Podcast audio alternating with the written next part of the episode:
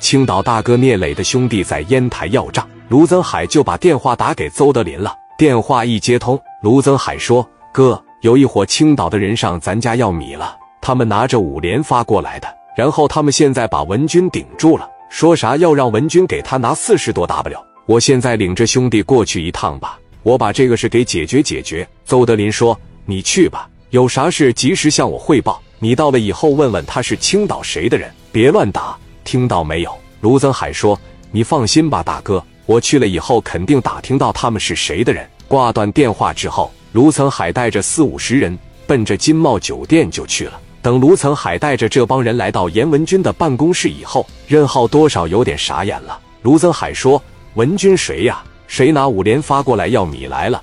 这么大胆呢？我看看我来了，谁还敢要？有能耐用五连发顶住我？”说完这句话，任浩拿着五连发。就顶到卢增海的肩膀上了。任浩说：“我顶住你会怎么样呀？好你个严文军呀！你打电话不是给我送米的，你喊人过来干我来了是吧？我顶住你了，怎么了？”卢增海说：“你打了我，你觉得你能出来这个屋吗？兄弟们掏出来吧！这一说掏出来吧，有十几个人就把五连发掏出来了，十个人就把任浩也顶住了。”卢增海说：“兄弟，你是青岛谁的人呀？”任浩说：“我是青岛聂磊的兄弟，你听说过青岛聂磊吗？”卢增海说：“我说小伙子怎么这么狂呢？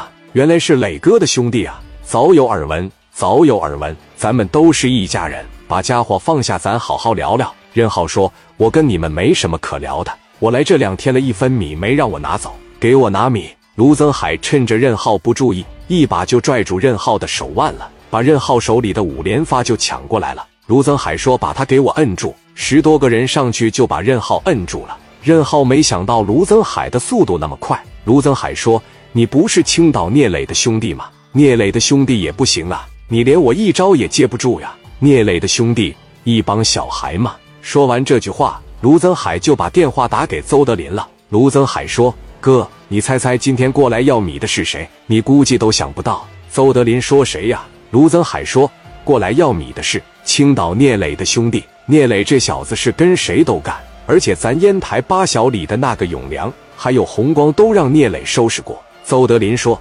青岛聂磊的兄弟啊，行，我知道了，你等我一会，我现在马上就过去，我也见识见识青岛聂磊的兄弟到底啥样啊。”挂断电话以后，邹德林也领着一帮兄弟往金茂酒店来了。等邹德林来到严文军的办公室以后，就看见任浩被人按着。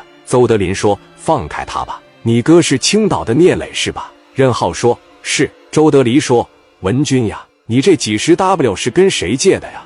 严文军说：“哥，我那几十 W 是跟北京那边的人借的。”邹德林说：“行，那既然人家要米的来了，咱就把话说开。都听好了，你不给了行不行。严文军的米都在我这里呢，有能耐跟我要，听明白了吗？”任浩说：“你算个屁呀！”说完这句话。邹德林朝着任浩的脸上就是一巴掌。邹德林说：“你再说一遍，你试试。”聂磊是先打了永良和洪刚，那接下来他是不是就要收拾我了？他要当烟台一把大哥呀！你给聂磊打电话，让他亲自上烟台来接你，让我也见识见识青岛的大哥聂磊有多牛逼。他还想把手伸到烟台来，我看看他有多膨胀。青岛都装不下他了。你给聂磊打电话。说完这句话。邹德林一把就拽住任浩的头发了，任浩朝着他脸上就吐了一口唾沫。任浩说：“你算个屁呀，还让我哥亲自来接我？我哥到烟台的那一天，你就等着被销户吧。”